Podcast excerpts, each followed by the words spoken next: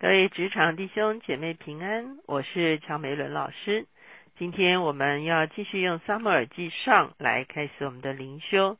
今天我们所要读的圣经章节在撒母耳记上十七章，我们要从一节读到三十节。今天我们所要一起思想的主题是歌利亚向永生神的军队骂阵。我们一起来祷告，颠覆我们来到你的面前。我们深深知道，我们是属你的百姓，主要我们也是你的军队。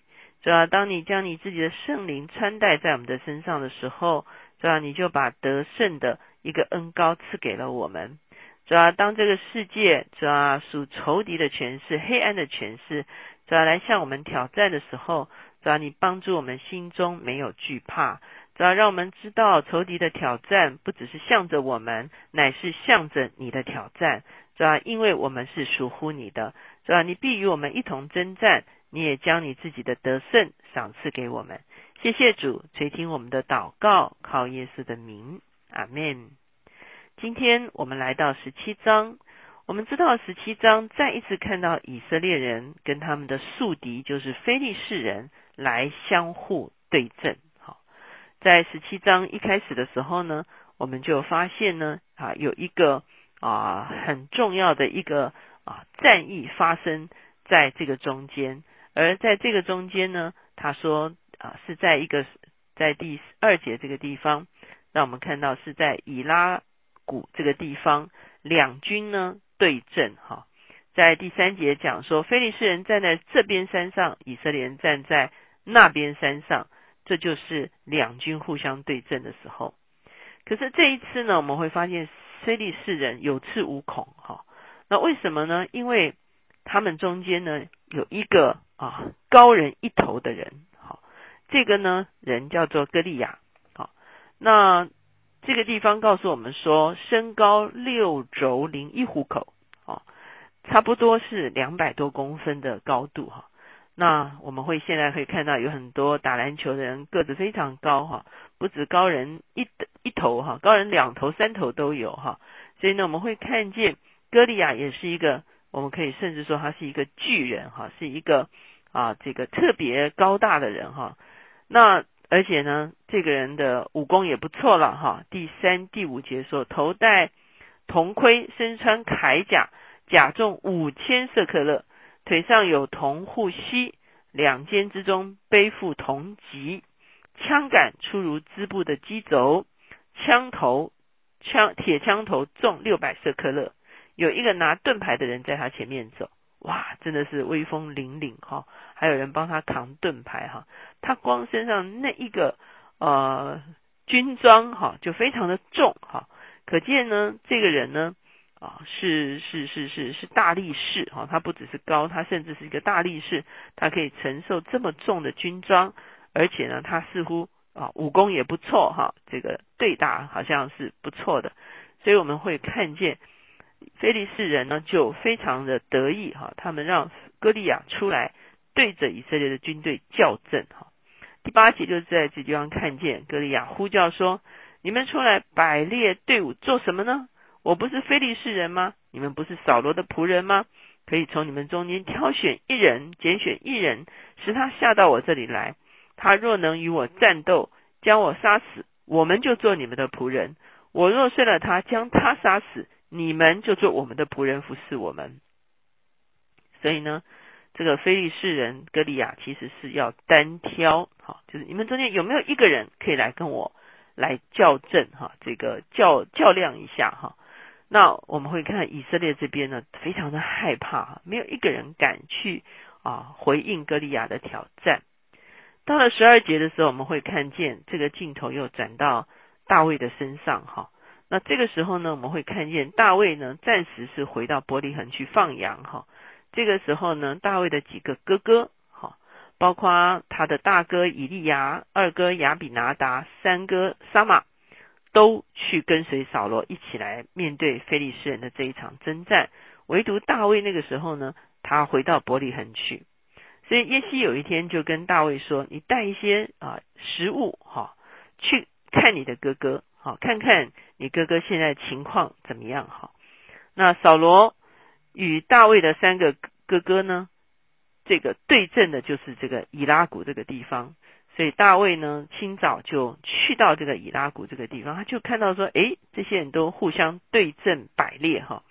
那大卫把他的带来的食物留在这个看守的人这边，他就跑到战场上，想要跟他的哥哥们说话。所以呢，这个时候菲利士人歌利亚又出来叫阵哈。所以这个歌利亚所说的话，大卫都听见了。好，那以色列人非常害怕，就彼此说。这上来的人，你看见了吗？他上来是要向以色列人骂阵。若有能杀他的，王必赏赐他大财，将自己的女儿给他为妻，并在以色列人中免他富家纳粮当差。大卫问站在旁边的人说：“有人杀这非利士人，除掉以色列的耻辱，怎样待他呢？这未受割礼的非利士人是谁呢？竟敢向永生神的军队骂阵吗？”百姓照先前的话回答他说：“有人能杀这非利士人，必如此如此的待他。”现在我们就要问一个问题：大卫是想要得扫罗所应许的这些回报吗？啊，有财富啊，有王的女儿啊，而且免这个纳粮当差，还是大卫真正所在意的是这个未受割礼的非利士人？他来挑战的是谁呢？他来挑战的乃是。永生神的军队，我相信这个就是大卫的战争哲学，或者是所谓的他的战争神学。哈，在前面我们会看见约拿丹，他也摸到了这个战争神学。约拿丹去得胜的时候，他说什么呢？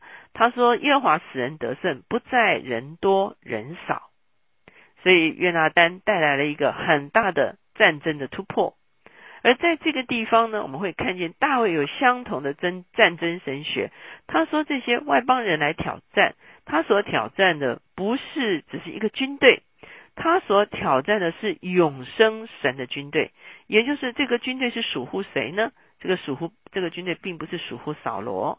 这个军队也不仅仅是以色列的军队，这些这个军队是属乎上帝。而这个军队真正征战，不是靠。人的力大，马的腿快，所依靠的是上帝永生，上帝自己的能力哈。所以我们会看见大卫啊，我们看到他前面，他后面会讲他在旷野打打死狮子跟熊。我相信大卫已经有经验是如何倚靠上帝来得胜，不是他看到狮子的时候，他可能一时也是会害怕。可是当他呼求，他倚靠上帝，他就发现他可以把狮子打死。所以他已经经历过。倚靠上帝是可以得着能力的。二十八节这个地方，大卫的长兄以利亚听见大卫与他们所说的话，就向他发怒说：“你下来做什么呢？在旷野的那几只羊，你交托了谁呢？我知道你的骄傲和你的心里的恶意，你下来特为要看征战。好，那他哥哥就是说，你跑来干什么？你不会去回去不回去看羊？你跑这边看什么热闹？好。”你以为你是什么了不起吗？你到底是要来干什么？哈，所以二十九节大卫说：“我做了什么呢？我来岂没有缘故吗？”好，我们看见大卫在这个地方，他看见危机的时候，他似乎非常渴望应战。我相信大卫的里面有一个很深的属灵的意识，就是神与他同在。就像我刚才说的，他在四下无人的时候，他其实已经经历过神的能力在他的身上，让他可以打死狮子，让他可以打死熊。他知道他曾经支取过这个力量，所以他并不惧怕。而且呢，他说：“我为什么现在会来？其实正是为了现今的这个这个问题。”哈，他看见这个挑战，甚至是一个时代的挑战，是一个甚至是一个国家的挑战，是一个他所要去应战的一个机会。不是为了他个人出头露脸的机会，乃是要解决困境的一个机会。亲爱弟兄姐妹，我常常提醒弟兄姐妹说，当上帝给我们机会的时候，我们不能只看这个机会是一个我们出人头地的机会。很多时候，我们的脑袋受这个世界的影响，我们看到我们有才干，我们觉得这个才干是为了让我们自己成功。当我们有了机会，我们会以为这个机会是让我们能够出头。可是其实完全不然，神给我们才干是要我们去满足这个时代的需要。神给我们机会，是让我们能够站立在破口上，能够堵住这个破口。所以大卫在这个地方说：“我来这里岂没有缘故？原来我就是要来堵破口的那个人，原来我就是要来站立在这个危机中间的这个人。”所以三十节说，大卫就离开他，转向别人，照先前的话而问百姓，人照先前的话回答他。所以在这个地方，我们会发现大卫已经意识到，他之所以来到战场，不是为了送食物给他的哥哥，而当。看见这个人在校正的时候，大卫已经很清楚知道，他就是这个拼图中间的一块。哈，我们常常讲说天命，天命，命定，命定。哈，什么是天命？什么是命定？就是里面有一个很深的一个回应，说我活着就是为了去满足这个需要。亲爱的弟兄姐妹，我不知道在你的人生中间，曾不曾经有这个样子的一个 sense？其实这就是一个呼召。呼召不是说要来做牧师、做传道人才有呼召。我们每一个人感受到这个时代的脉动，感受到我们要站在时代的一个需求上，因着神给我的才干、给我的机会啊，给我的啊这些啊这些呃资源，原来是为了要堵住这个时代的破口，原来是要满足这个时这个需要的一个啊这个这个这个问题的一个需要。原来我是要回答这个问题的一个答案。原来我自己这个人就是答案。我不知道在你的生命中间曾不曾经有过这样子的一个感动，说原来我是这个问题的答案。原来神已经预备了我。哦，原来神已经把我带到今天这个地步。原来我这个人就是这个问题的答案。而那个时候，其实我们真的已经不会再在乎说是不是我要出人头地，是不是我要啊把握机会往上窜。而是你会有一个很深的使命感，亲爱的弟兄姐妹，我们今天在职场如果没有使命感，我们真的是汗流满面得糊口而已啊！我们如果在职场中间有使命感的时候，我们会发现，无论多么困大的困境，我们会愿意去竭尽能力去完成这个使命。而这个使命其实就是上帝摆在我们里面的一个潜能，也是上帝对我们发出来的一个呼召，说：孩子，在这个时代。有一个破口，你要去堵住；有一个需要，你要去满足；有一个问题，你要去回答。当大卫来到战场上的时候，他里面的这个呼召是这么清楚，他去感受到这就是他的使命，是这么的清晰，而他必须挺身而出回应这个需要。亲爱的弟兄姐妹，什么是呼召？呼召一定是有一个需要在那个地方。当我们明白这个时代的需要，我们愿意去满足这个需要的时候，就是一个我们回应神呼召的一个时刻。我们一起来祷告。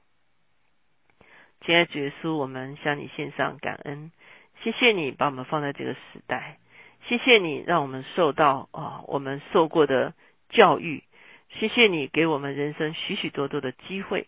是吧？今天你把我们放在一个位份上面，这个位份上有很大的挑战。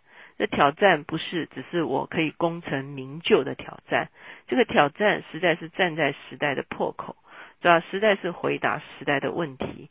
主要你已经放了这些资源在我们的身上，主要让我们不推脱，让我们不惧怕，主要让我们在你自己的圣灵的恩高和引导中间，能够挺身而出，哦，主要能够站在破口上。哦，主要能够满足这个需要，主要谢谢你。原来我们受造就是要来回答这些问题，就是要来服侍这个时代。主要把一个职场里面我们具有使命这样子的一个 sense 很清楚的放在我们的里面。主要如果我们不清楚我们的使命是什么，我们也祷告，主要求你让我们知道。谢谢主垂听我们的祷告，靠耶稣的名，阿门。亲爱弟兄姐妹，其实我们的一生，如果只是为了自己功成名就，其实到一个地步，我们也会觉得非常的枉然。可是，如果我们会发现，我们可以回答这个时代的一些问题，我们可以啊侍奉这个时代，我们可以帮助这个时代的一些呃困境的时候，我们的里面会有一个极深的喜乐，是说，不只是说天生我材必有用，而是天生我材原来是为此用。这就是我们找到我们命定的一个经验，求神来帮助我们。